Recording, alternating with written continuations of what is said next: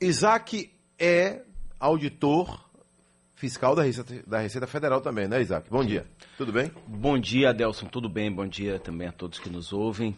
É isso, a gente está promovendo esse seminário para discussão da reforma tributária aqui em Salvador. Estamos é, recebendo é, economistas é, importantes, especialmente o professor Paulo Nogueira Batista Júnior, é, políticos, o secretário aqui da Casa Civil da Bahia, Afonso Florense, vai estar lá, e diversos auditores fiscais, diversos técnicos especializados no assunto eh, que vão estar fazendo a, a, discussão da reforma tributária. E realmente, como você disse, eh, ela sempre teve muita dificuldade de avançar, eh, tendo em vista a complexidade do tema, tendo em vista colocar em, em, em discussão eh, o próprio modelo federativo, as relações entre os municípios, entre os estados, entre a União Federal eh, e os diversos setores da economia, né? Há, há muitos interesses que precisam ser alinhados para que uma reforma como essa que está sendo proposta avance. Né? Porque né? é, é, necessário é, o remédio amargo, é por isso que ela não avança? É, olha, a. Diversas... Você falou aí de um assunto interessante dentro desse grande assunto que é a questão dos interesses. Sim, sim. É? Pois então, é, é, que hoje a, a, nossa legislação tributária, nosso sistema tributário, ele é profundamente injusto.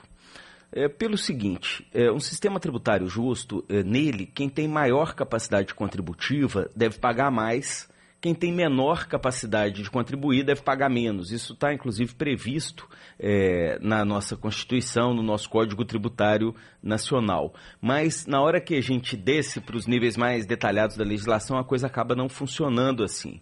Há setores é, que são muito é, poupados da tributação, é, tem os chamados benefícios fiscais, né?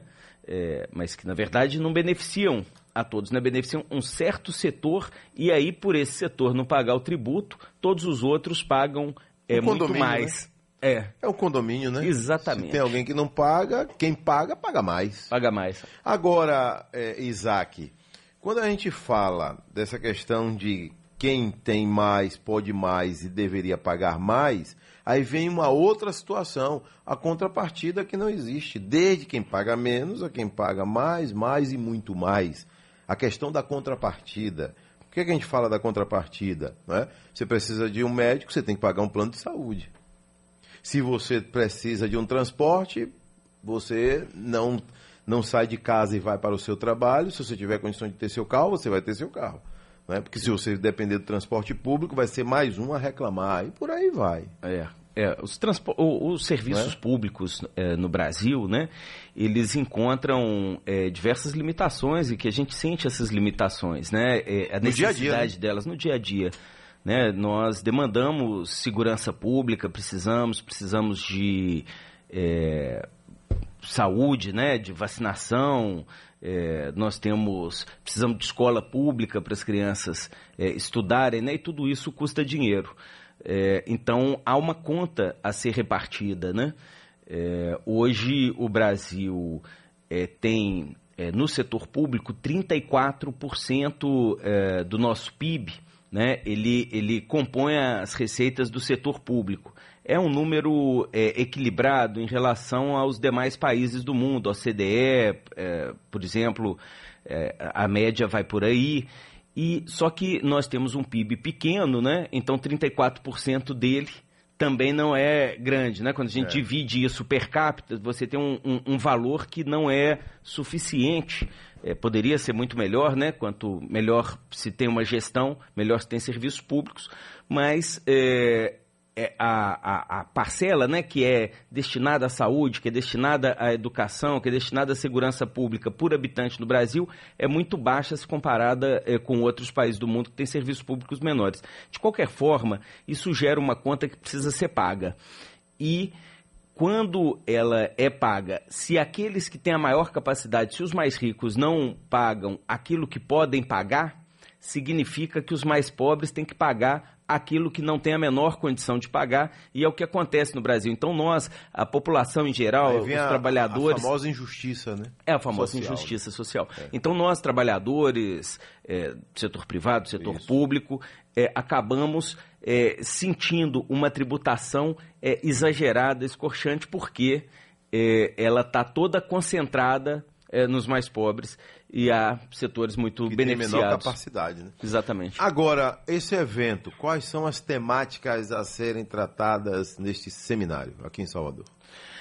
Olha, a reforma tributária ela precisa ter um papel importante eh, na redução eh, das desigualdades no Brasil, né? A gente tem o, o, nosso sistema tributário, ele se caracteriza na comparação com os demais países do mundo por ser um sistema tributário que eh, concentra a riqueza e não que distribui a riqueza, justamente por essa injustiça sobre a qual a gente estava falando.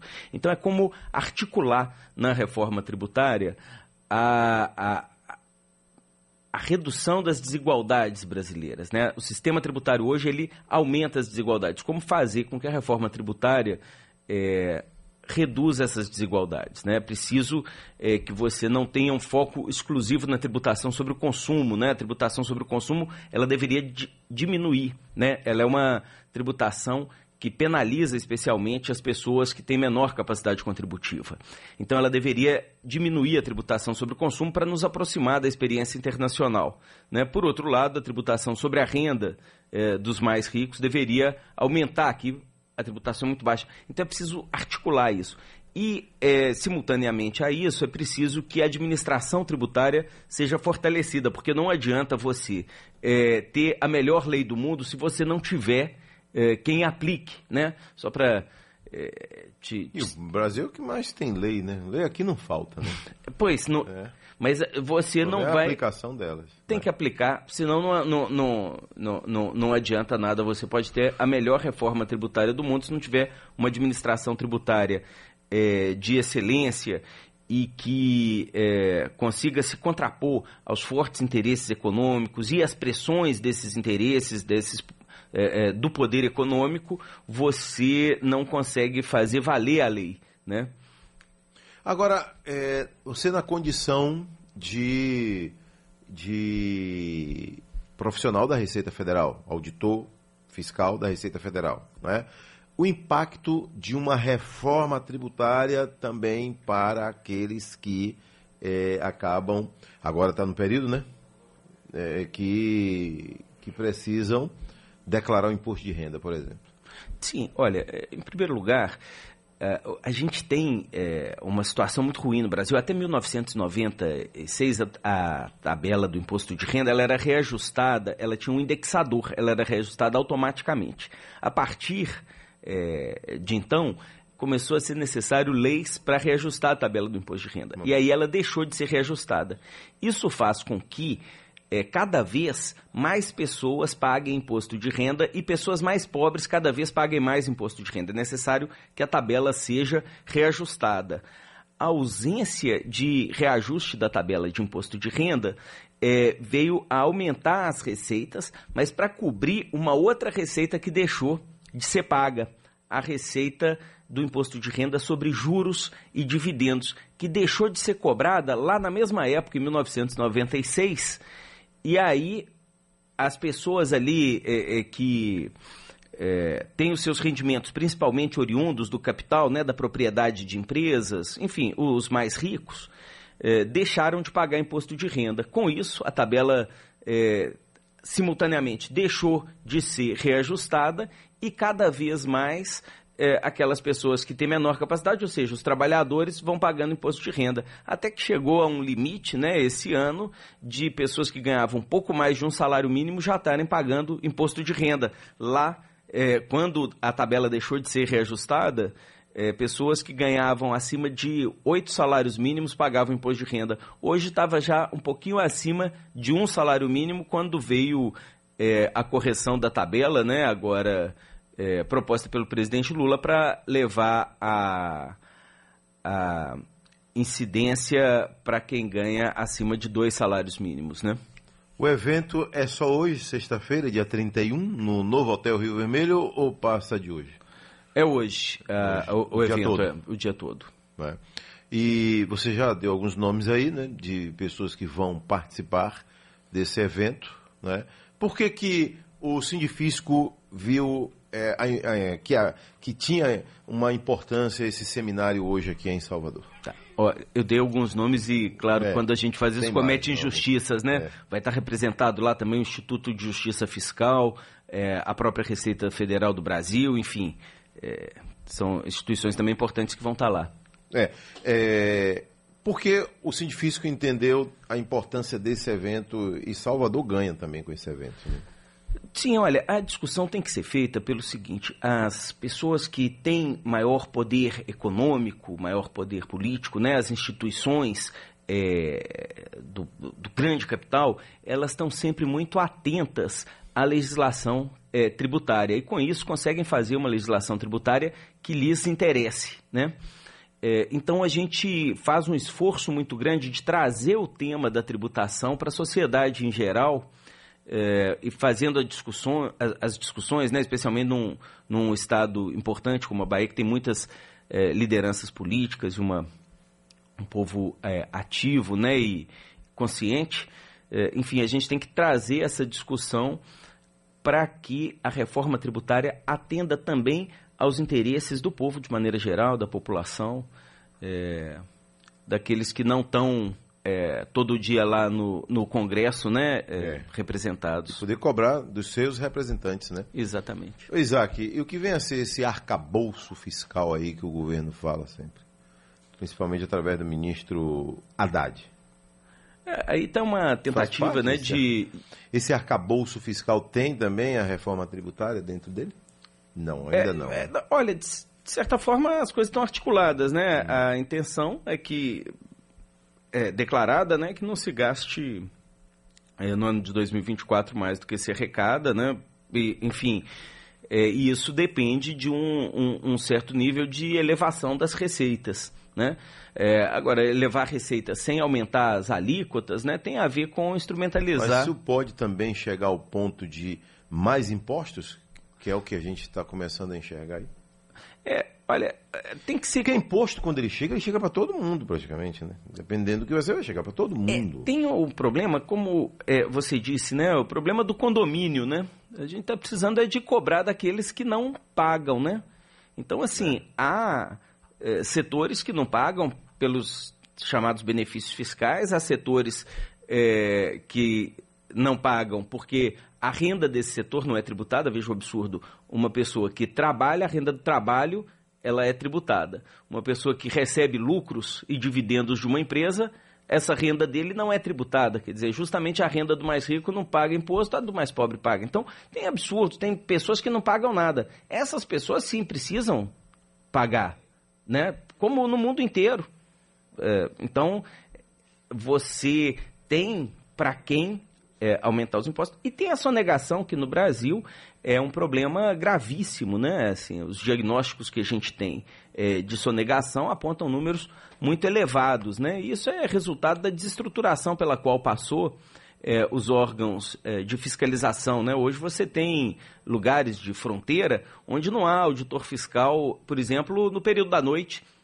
Só tem um auditor fiscal, quando chega à noite ele vai dormir. As carretas passam de boa passam de boa, de boa, passam. E aí o que, que acontece? Quando entra uma carreta cheia de produto fabricado no exterior para hum. ser vendido aqui, uma fábrica brasileira fecha.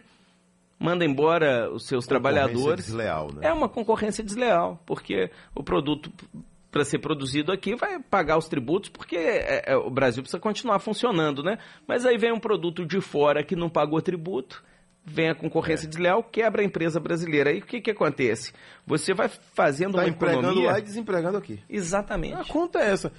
Agora, Isaac, é, uma reforma tributária, por mais discussão que tenha, e tem que haver, mas quem vai decidir é o Congresso Nacional, é isso? Sim. É ele que decide. É o Congresso Nacional. Os deputados e senadores. Sim. Então, mas o povo ciente, o povo politicamente preparado para esse debate vai cobrar do seu parlamentar. Exatamente, é nisso que a gente está trabalhando com o seminário aqui em Salvador. É, porque na hora que você encontrar um deputado federal aí na sua cidade, num evento do governo do estado, você vai bater no ombro do deputado e vai dizer, deputado, e a reforma tributária? Qual o seu pensamento sobre esse tema? É isso aí. É? E aí a gente tem que ver se ele está pensando na redução das desigualdades com Ou a reforma se é só papo também, né? É isso aí. Porque essa é uma, é uma narrativa muito bonita de ganhar voto, né? Qualquer um vai dizer que está torcendo pela desigualdade, que luta pela desigualdade, isso é muito bonitinho falar. Vamos saber na prática. Aí é que é. O, o deputado ele busca ganhar voto né, no período Sim. eleitoral. Agora, nesse entre as eleições, é nós que temos que conseguir Exatamente. o voto dele lá no Congresso. Para é que ele continue lá ou ele saia de lá. Está na hora da gente pedir é. o voto dele. Também. Está na hora, exato. Do povo começar a pedir o voto do deputado. É isso. É isso mesmo que o deputado roda, viu? O deputado anda. O deputado está em todo canto aí. Então, nesse caso aqui, o federal. Uhum. Né? Nesse caso federal. uma coisa com é. a outra. Nesse, nesse assunto específico aqui, sem, sem briga, sem gritaria, não precisa nada disso. É só perguntar ao deputado e pedir o voto dele para a reforma tributária. Pedir o voto dele é, para. Com argumento, né? Com argumento, isso. Para incluir na reforma tributária é, medidas que possam reduzir as desigualdades, que possam melhorar é. de fato a vida na prática, é. a vida daquelas pessoas é. que, que ganham menos, né? Ou seja, é, passar a cobrar o imposto de renda de todo mundo e não só dos trabalhadores, corrigir a tabela para que aqueles que ganham menos. Essa tabela está defasada desde quando que você falou aí? Já tem um desde tempinho, né? 1996 ela não, não acompanha a inflação. Então ela teve períodos assim, é, por exemplo, o último reajuste foi no ano de. Mas o 27,5% também não é alto esse, esse percentual? Chegando a 27? Então, é, depende. Né? Para uma pessoa que ganha, é, vamos dizer assim, 5 mil reais, é um percentual altíssimo. Né? 10 mil reais é porque é, Imagina, compromete o cara a renda 10 dele. mil, ele entrega para o governo 2.700 de cara, né? É. Agora, para quem ganha um milhão, se ele pagar 27,5%, se ele ganha um milhão de reais por mês, se ele paga 27,5% é, do que ele ganha, ele não vai trocar a marca de nenhum produto que ele compra. Ele vai continuar usando as mesmas coisas, frequentando os mesmos lugares. Ele não vai deixar de morar bem. Ele não vai deixar de morar na mesma casa que ele mora. Não muda em nada a vida dele. Só que, curiosamente, nós não cobramos desse que ganha um milhão por mês nem 27,5%, nem 10%, nem 5%, nem nada. Então, aquelas pessoas para as quais a tributação não faria a menor diferença na vida dela, nós não cobramos tributo. Aquelas para as quais a tributação faz toda a diferença, toda porque a diferença. efetivamente diminui a renda da pessoa e faz com que ela deixe de comprar coisas das quais ela precisa. Deixa essa de é consumir, é, né? Deixa de consumir. É. Por isso, é, há uma disfuncionalidade da nossa é, legislação tributária no que diz respeito ao desenvolvimento econômico. Porque você... De repente, mil reais na mão dessa família vai dar muito mais efeito do que indo para o cofre do governo. Isso é fato. Né? Porque aquela família, esse mil reais vai dar muito mais resultado, porque ela vai comprar no comércio local, ela vai gerar renda, ela vai, a senhora vai no, no salão de beleza, né? a economia local também Sim, ganha é, com isso. Né? Pois é, a tributação é assim no mundo inteiro. Você tem que cobrar é daquele excedente daquelas pessoas é, que não retornariam esse dinheiro para a economia. Né? E, e, não é o que a gente faz, infelizmente. Até agora, precisamos, como você disse, né, cobrar é, dos nossos representantes, dos nossos parlamentares Isso. que atuem nesse sentido. Isaac, um abraço, muito obrigado por ter vindo aqui. Agora você segue direto então para o evento, né, no hotel lá no Rio Vermelho, não é isso? Estou indo para lá. E quero te convidar no final do programa que possa estar tá lá junto com a gente. Parabéns, viu, um pela a iniciativa e que seja um grande evento na capital baiana. Tudo de bom. Muito obrigado para você também.